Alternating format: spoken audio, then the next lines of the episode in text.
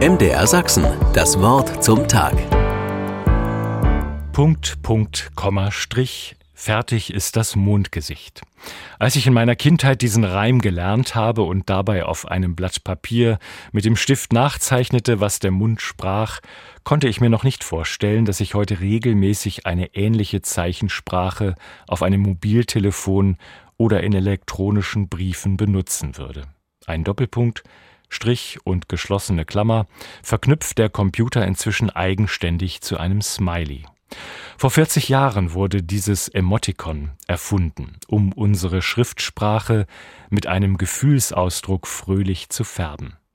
Inzwischen ist es auch möglich, mit anderen Tastenkombinationen oder mit den sogenannten Emojis die eigene Gefühlswelt noch differenzierter zum Ausdruck zu bringen.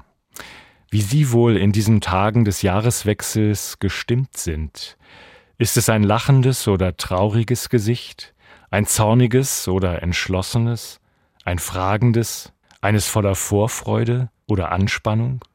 Wenn wir einem Menschen begegnen, dann ist der erste Eindruck immer der stärkste. Es entscheidet sich in Bruchteilen von Sekunden, wie wir jemanden finden.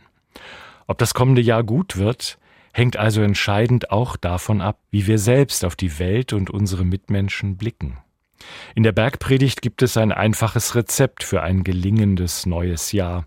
Jesus empfiehlt seinen Nachfolgern, alles, was ihr wollt, dass euch die Leute tun, das tut ihnen auch. Das ist das ganze Regelwerk und Grundlage jeglicher Prophetie. Ein einfaches Wort zur Orientierung. Und an anderer Stelle heißt es, seid fröhlich und getrost, es wird euch im Himmel reichlich belohnt werden. Wer fröhlich in die Welt guckt, auch wenn das Leben keineswegs immer zum Lachen ist, kann also im Blick auf Zukunft und Ewigkeit nichts falsch machen. Und das biblische Leitwort für 2023 verspricht uns einen Gott, der uns kennt und sieht. Du bist ein Gott, der mich sieht. Gottes Angesicht ist freundlich.